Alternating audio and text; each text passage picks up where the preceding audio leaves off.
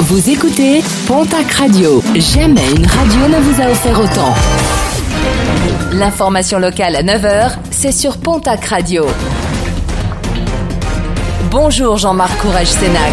Très belle matinée merci de votre fidélité.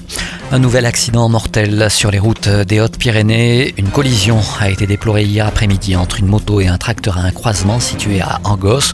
Le conducteur de la moto, âgé d'une soixantaine d'années, n'a pas survécu. Autre accident grave déploré sur les routes de la région hier matin à Eos dans le Gers. Deux véhicules se sont heurtés au croisement de la D626 avec la D128. Un homme de 68 ans et une jeune femme de 25 ans blessés ont été pris en charge par les secours et transportés vers le centre hospitalier d'Auch. Nouvelle violence physique subie par un pompier aux Pyrénéens. Dimanche, un sapeur-pompier du centre de secours de Lourdes a été agressé alors qu'il aidait une personne en difficulté. Ce dernier a subi des violences physiques par une autre personne qui se trouvait à proximité. Une plainte a été déposée.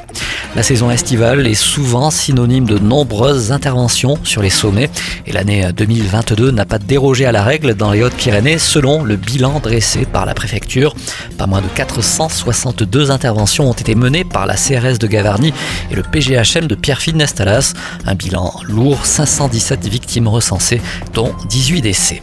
Le programme sportif de ce week-end avec en rugby la quatrième journée de top 14. Bayonne reçoit demain à 17h l'équipe de l'Union Bordeaux-Bègle. À 17h toujours, la section paloise se déplace à Montpellier. À 21h, Toulouse recevra le Racing 92. En Pro D2, place à la cinquième journée.